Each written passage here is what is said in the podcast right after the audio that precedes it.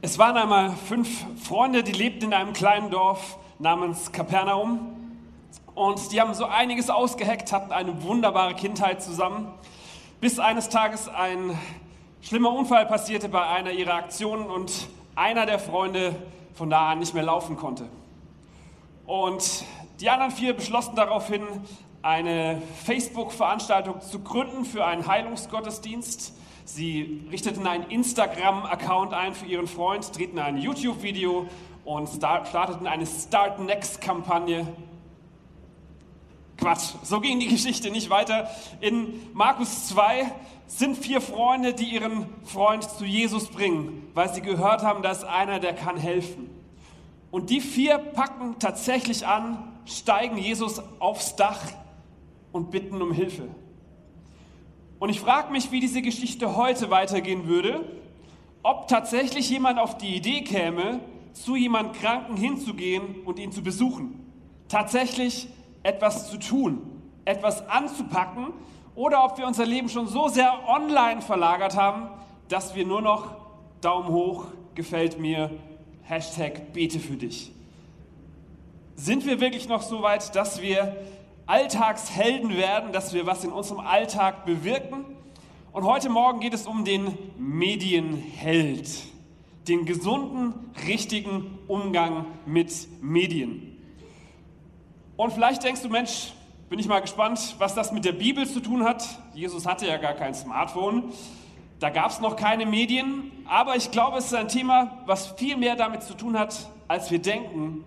Denn die Bibel geht nur darum, wie gehe ich mit meinem Nächsten um, wie liebe ich meinen Nächsten, wie verbringe ich meine Zeit sinnvoll. Und das hat ganz viel mit dem Thema Medien zu tun.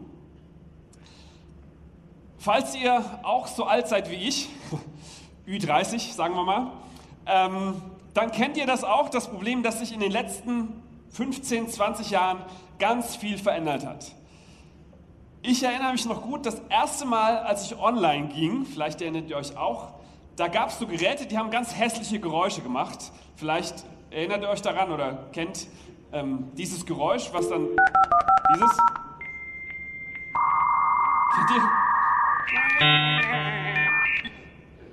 So ging man damals online. Ich komme aus einer Zeit, da hatte man noch Schallplatten, Kassettenrekorder. Wir hatten kleine gelbe Häuschen, in die man hineinging, um zu telefonieren. Wir hatten Anrufbeantworter, wir hatten Nadeldrucker, wir hatten Telefonbücher, äh, wir hatten ähm, Handys. Ich zeige euch mal das Bild von meinem ersten Handy. Die waren so groß, dass man sie gar nicht in die Hosentasche stecken konnte, wogen ungefähr zwei Kilo und ich weiß noch genau, wie ich meine erste E-Mail-Adresse eingerichtet habe, wie ich zum ersten Mal Facebook eröffnet habe. All diese Dinge, viele schöne Dinge, Medien, die unser Leben bereichern. Aber ich merke auch eine große Herausforderung, richtig damit umzugehen. Denn die Frage ist, kontrollierst du die Medien oder kontrollieren die Medien dich?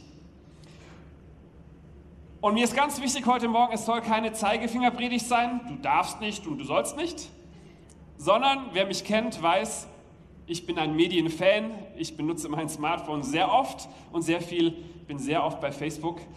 Aber ich habe gemerkt, ich muss es lernen, richtig damit umzugehen, denn ich habe in meinem eigenen Leben gemerkt, an manchen Stellen wird es schon ein bisschen krankhaft. Und euch betrifft das wahrscheinlich überhaupt nicht, aber ich habe mal ein paar Statistiken mitgebracht, die ich gelesen habe und dachte, oho, vielleicht hat es mich doch erwischt. Ich fange mal an mit einer Angst, die die Wissenschaftler die Nomophobie nennen. Die Angst, ohne Mobilfunkkontakt zu sein. Sagt ihr, kenne ich nicht. Ich kenne das schon. Du fährst in Urlaub, vergisst dein Ladegerät und weißt, für eine Woche bist du nicht erreichbar. Ich krieg da Angst. 77 Prozent aller Befragten sagen, sie kriegen Angst, wenn sie keinen Mobilfunkkontakt haben, wenn der Akku leer ist, wenn sie das Handy vergessen haben, werden sie nervös. Ich auch. 58 Prozent aller Befragten sagen, sie würden niemals ohne ihr Handy aus dem Haus gehen. 89 Prozent sagen, dass sie im Urlaub jeden Tag ihre E-Mails checken. Ist schon ein bisschen krank. Ne? 59% lesen die E-Mails sofort, wenn sie reinkommen. Macht bling. Lesen. 87% aller Befragten sagen, sie schlafen mit dem Handy in Griffweite, direkt neben dem Kopf. Also ich muss sagen, mich haben diese Statistiken erwischt, denn ich finde mich in allen wieder. Und es ist ein bisschen krankhaft, habe ich gemerkt. Und wir sind frisch verheiratet und haben überlegt, nehmen wir das Handy mit ins Schlafzimmer oder nicht? Wir haben gesagt, kommt nicht ins Schlafzimmer. Das ergibt aber ganz viele Probleme. Man hat auf einmal keinen Wecker mehr, denn der Wecker ist auf dem Handy. Man hat keinen Notizblock mehr, denn die Notizen sind auf dem Handy. Ich habe keine Bibel mehr, denn meine Bibel ist auf dem Handy. Ich habe kein stille Zeitbuch mehr, ist auf meinem Handy.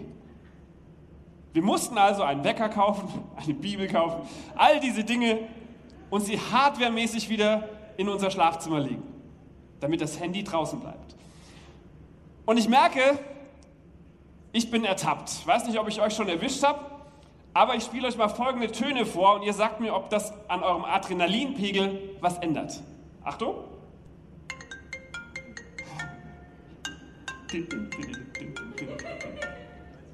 Oder hier. So, man hört das und denkt, jemand möchte mich anrufen, jemand hat mir geschrieben, juhu! Und man holt das Handy sofort raus und fängt an zu lesen. Und das Krasse ist, es ist heute so normal geworden, du bist in einer tiefen Unterhaltung mit jemand und auf einmal macht es bling, der holt sein Handy raus, liest das, schreibt schnell zurück. Und keiner mehr stört sich daran, dass das Handy immer und überall an erster Stelle steht. Man hat Leute gefragt, wenn du überfallen wirst, was würdest du lieber abgeben? Dein Geld, deine Handtasche oder dein Handy? Das Handy möchte keiner abgeben. Und ich habe gemerkt, für mich ist Zeit, was zu ändern. Und wir sind in Flitterwochen gefahren und ich habe gesagt, okay, ich lasse mein Handy zu Hause. Ich, ja, ich gehe ohne Handy. Ja, danke für den Applaus. Äh, ich war leider nicht ganz konsequent, bevor ihr klatscht. Ähm, ich habe mein iPad nämlich mitgenommen. Weil so ganz ohne E-Mails schwierig. Aber ich habe das Handy zu Hause gelassen und als ich wiederkam, hatte ich 690 WhatsApp-Nachrichten, musste eine Woche lang alle beantworten. Aber ich habe gemerkt, auf einmal fühlte ich mich so ein bisschen nackt. Ich dachte, wo ist mein Handy? Und man sitzt im Bus und denkt, oh, jetzt habe ich fünf Minuten. Ah, ich habe ja gar kein Handy dabei. Und auf einmal hat man ganz viel Zeit und ich merkte, irgendwie beherrscht mich dieses Gerät ganz schön. Und ich habe das Gefühl, wir leben in einer Zeit, die ist so randvoll und trotzdem so leer. Wir sind so vernetzt mit allen Leuten und trotzdem so einsam. Wir sind so beschäftigt und trotzdem so gelangweilt. Und deswegen möchte ich heute mit euch ganz kurz fünf Gefahren von Social Media betrachten. Die sind auf der Postkarte, die auf eurem Stuhl hoffentlich lag, auf der Rückseite. Und keine Angst, ich verrate euch alle fünf Punkte. Die könnt ihr dann einfügen in das Kreuzwort Rätsel. Und dann gibt es ein Lösungswort. Und wenn ihr jeden Sonntag wiederkommt, kriegt ihr jeden Sonntag ein Lösungswort. Am Schluss gibt es einen ganzen Satz. Lohnt sich also, jeden Sonntag wiederzukommen. Die erste Gefahr, die ich sehe in den Medien, habe ich genannt Selbstwert. Wir Menschen, wir sind so gestrickt, wir verlangen nach Aufmerksamkeit, wir sind süchtig danach, Anerkennung zu bekommen. Und die Medien geben uns das ganz einfach. Du postest ein Selfie und ganz viele Leute sagen, gefällt mir, cooles Kleid, schönes Make-up, was auch immer. Bei mir jetzt nicht so. Ja. Und wir machen das und wir kriegen sofort eine Rückmeldung und unsere Aufmerksamkeit wird befriedigt. Und es verleitet dazu zu sagen, okay, ich beziehe meinen Selbstwert aus den Posts. Und dann kommen so Leute, die posten jeden Tag zehn Fotos, weil sie Aufmerksamkeit wollen. Und ich merke bei mir selbst, ich bin ja, ist ja eine Predigt über mich. Ich merke bei mir selbst, wenn ich meine Motivation hinterfrage, warum mache ich das eigentlich, merke ich ganz oft, weil ich möchte, dass Menschen mich toll finden. Deswegen die große Gefahr, unseren Selbstwert aus diesen Medien zu beziehen, ist, dass das immer sehr kurzlebig ist und dass diese Aufmerksamkeit, die wir da bekommen, gar nicht echt ist. Die zweite Gefahr, als ersten Selbstwert, die zweite Gefahr habe ich genannt Neid. Es gab eine Studie in Amerika, die Studenten befragt haben und die mussten über Wochen hinweg fünfmal am Tag ein Protokoll ausfüllen, wie zufrieden und glücklich sie sind. Und die Studie hat ergeben, dass immer wenn die Leute online gegangen sind, ihr Zufriedenheitslevel in den Keller ging. Sie neidisch wurden. Die Medien präsentieren uns jeden Tag mit dem tollen Neuen, was die anderen haben. Ja, früher hast du das, das neue Auto von deinem Kollegen nur einmal in der Woche gesehen, jetzt siehst du es jeden Tag bei Facebook. Du hast den Schmuck von deiner Freundin erst beim Galaabend gesehen, heute online. Früher hast du eine Werbepause den Fernseher ausgemacht, jetzt immer Werbung. Andauernd sehen wir, was uns noch fehlt, was wir noch brauchen, um glücklich zu sein. Und wir vergleichen unseren normalen Alltag mit den Highlights aller anderen bei Instagram. Und ich glaube, jeder von uns kämpft da an unterschiedlichen Fronten mit Neid. Die einen neiden, weil die anderen schöne Sachen haben. Die anderen neiden, weil die anderen schöne Sachen machen. Ja, die fahren in Urlaub und lauter schöne Sachen. Andere neiden, weil andere Beziehungen haben. Das war für mich immer das Schwierigste, den Facebook-Feed zu sehen. Oh, der hat eine neue Freundin. Oh, die sind verlobt. Oh, verheiratet. Oh, Kind. Ja. Und ich habe gemerkt, ich werde neidisch, wenn ich online gehe. Ein ganz großes Thema bei den sozialen Medien ist Neid. Und Jakobus schreibt, wenn ihr aber von bitterem Neid und selbstsüchtigem Ehrgeiz erfüllt seid, dann rühmt euch nicht damit, weise zu sein. Das wäre eine Lüge, denn Neid und Selbstsucht haben nichts mit der Weisheit Gottes zu tun, sondern sie sind irdisch, gottlos und von teuflischem Ursprung. Denn wo Eifersucht und selbstsüchtiger Ehrgeiz herrscht, da führt das zur Zerstörung und bewirkt alle möglichen schlechten Taten. Ich glaube, in unserer Zeit müssen wir es mehr denn je lernen, gesund mit dem umzugehen, was wir nicht haben. Kein Neid zu haben, sondern anderen das zu gönnen, was sie haben. Und ich glaube, für uns als Christen, wenn wir an Gott glauben, ist das eigentlich nicht schwierig, weil ich weiß, Gott hat Gutes für mich. Und die Wiese, auf der ich bin, die ist super, weil Gott hat mich auf diese Wiese gestellt. Und ich muss nicht immer gucken, oh, da ist das Gras aber auch sehr grün, sondern ich weiß, bei mir ist super. Und deswegen sagt Paulus, ich kann Not leiden, ich kann im Wohlstand leben, mit jeder Lage bin ich vertraut. Ich kenne Sattsein und Hunger, ich kenne Mangel und ich kenne Überfluss. Allem bin ich gewachsen durch den, der mich stark macht. Die erste Gefahr, den Selbstwert, die zweite Gefahr, den Neid, die dritte Gefahr, Freundschaften. Ich glaube, wir müssen unsere Freundschaften aus dem Online wieder in das Offline verlagern. Eine Statistik hat ergeben, dass der durchschnittliche amerikanische Bürger 338 Facebook-Freunde hat. Aber die Befragung sagt, dass sie nur zwei echte Freunde haben, beziehungsweise 25 Prozent sagten, sie haben keinen einzigen echten Freund obwohl sie 338 Facebook-Freunde haben. Aber niemand ist da, wenn es dir schlecht geht. Niemand ist da, wenn du Hilfe brauchst. Und ich glaube, wir müssen es lernen, unsere sozialen Kontakte offline wieder zu leben und zu realisieren. Und wenn wir ehrlich sind, das kennt jeder von uns. Es ist einfacher, eine SMS zu schreiben, als jemand anzurufen. Anrufen kostet mehr Zeit, der stellt womöglich Fragen. Du musst fragen, wie es ihm geht. SMS ist so viel einfacher, gerade wenn es schwierig ist, ist es einfacher, eine E-Mail zu schreiben.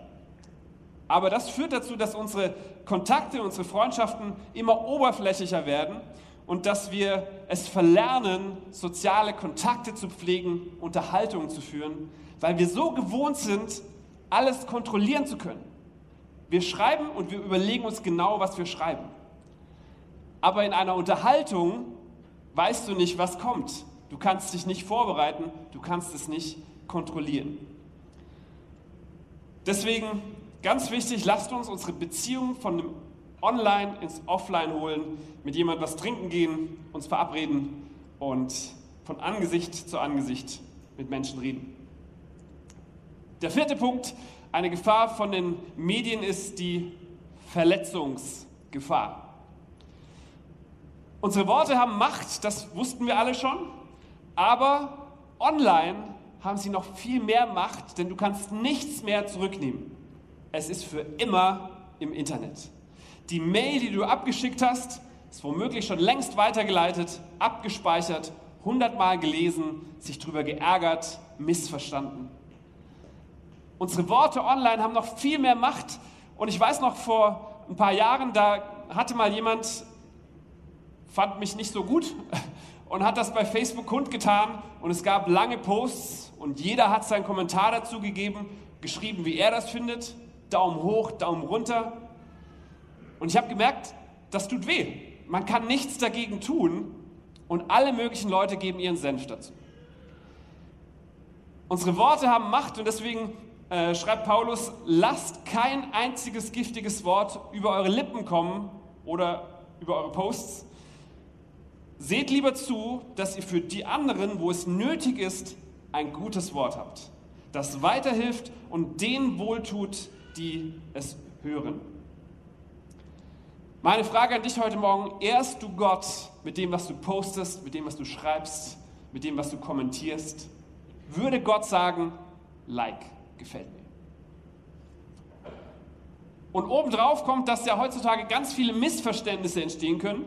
Man tippt was, ist ganz schnell und schickt es ab und die Autokorrektur, vielleicht ist es schon mal passiert, korrigiert das.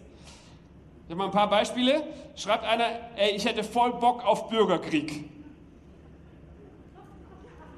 Er meinte Burger King. Jemand anders textet, wir sind endlich Mama und Papa, um 15.21 Uhr kam der kleine Nazi zur Welt. Sie wollte schreiben Maxi. Oder einer schreibt, soll ich für das Töten ein altes Handtuch mitbringen? Das spritzt doch immer so. Er meinte das Haare tönen.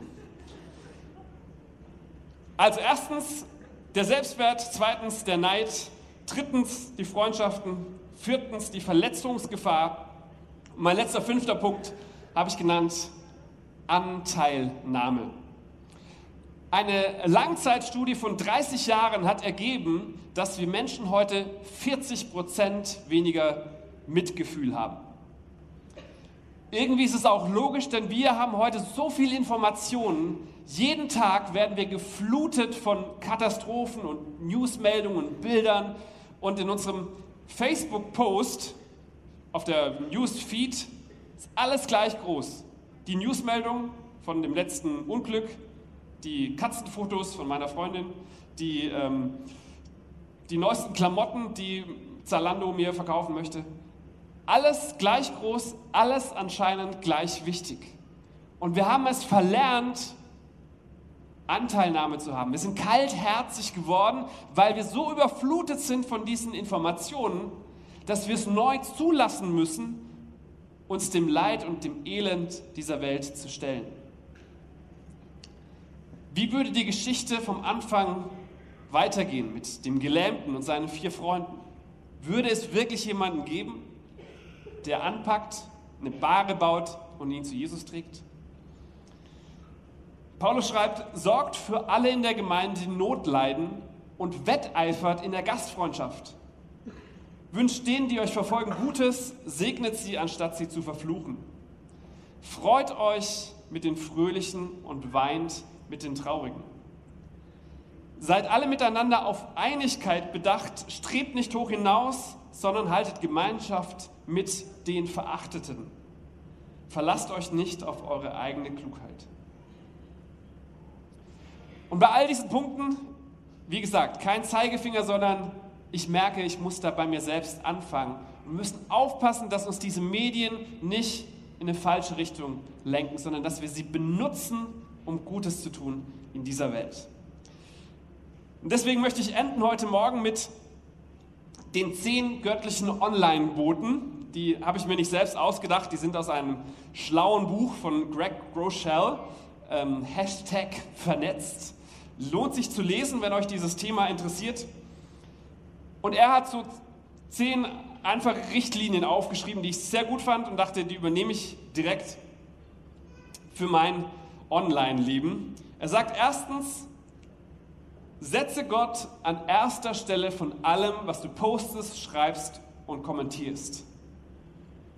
Überleg dir das, was ich da gerade geschrieben habe, würde Jesus das gut finden oder nicht? Hilft es, dass andere Menschen ermutigt werden oder ist es vielleicht zerstörerisch? Das zweite ist, liebe die anderen auch online, so wie du von ihnen geliebt werden möchtest. Jesus gibt uns in Matthäus 7, Vers 12 eine ganz einfache Regel. Er sagt, tue das für andere, was du möchtest, dass sie dir tun. Und das gilt online genauso wie offline. Überleg dir, würdest du diese E-Mail, die du auf der Online-Dating-Plattform gerade jemand schreibst, würdest du die gerne selber zurückkriegen? Oder hättest du, dass andere Leute dich gerne anders behandeln? Drittens, benutze die Medien, um Freundschaften zu stärken und nicht, um sie zu ersetzen. Viertens, benutze die Medien als ein Werkzeug und lass dich nicht von den Medien knechten. Kontrolliere du die Medien und nicht die Medien dich. Du kannst entscheiden, wie lange du eine Nachricht ungelesen sein lassen möchtest und wann du das Handy rausholst und sie liest. Fünftens, halte auch die andere Wange hin, wenn du online eine gescheuert kriegst. Wenn Leute dich angreifen und verletzen, dann schlag nicht zurück, sondern tue denen Gutes, die dich verfolgen. Das gilt aber wiederum nicht für sogenanntes Online-Mobbing, was auch immer mehr passiert.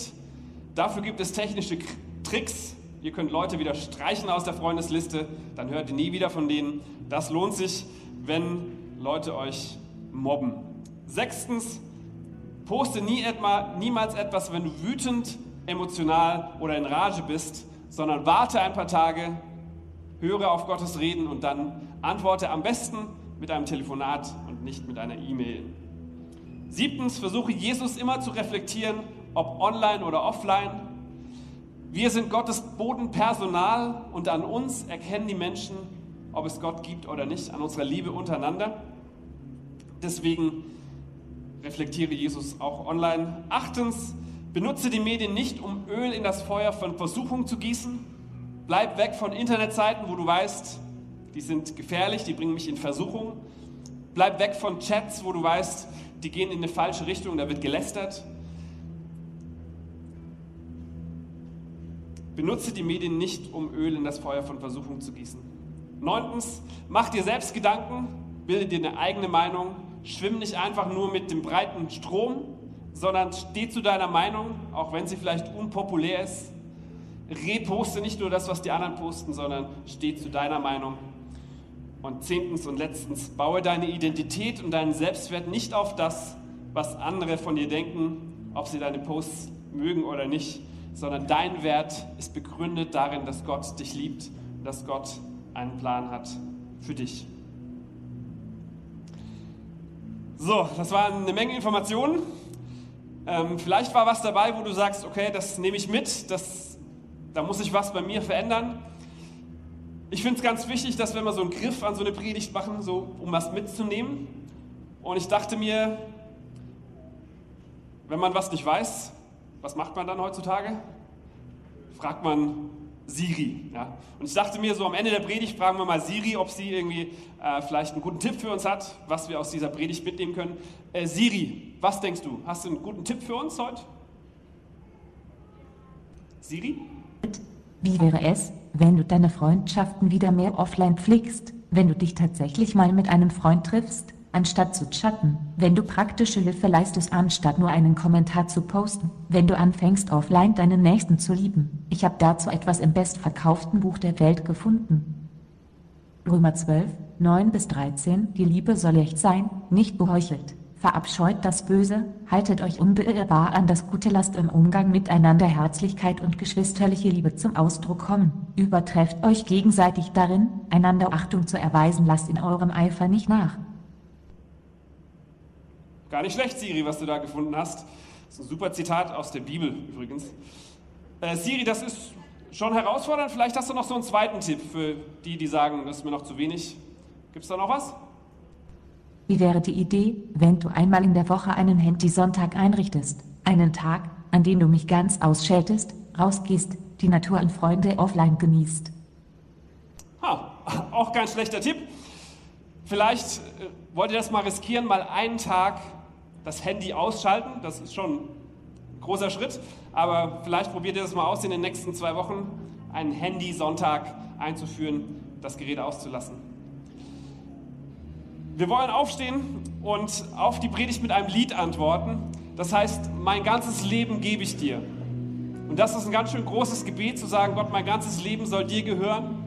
Aber genau darum geht es, dass, dass wir Gott auf dem Thron lassen und kein anderer Götze daneben kommt. Nichts, was wichtiger ist als Gott und dass er der Einzige ist, dem unser Lob gebührt, unsere Anbetung, nicht dem Smartphone, sondern dem allmächtigen Gott.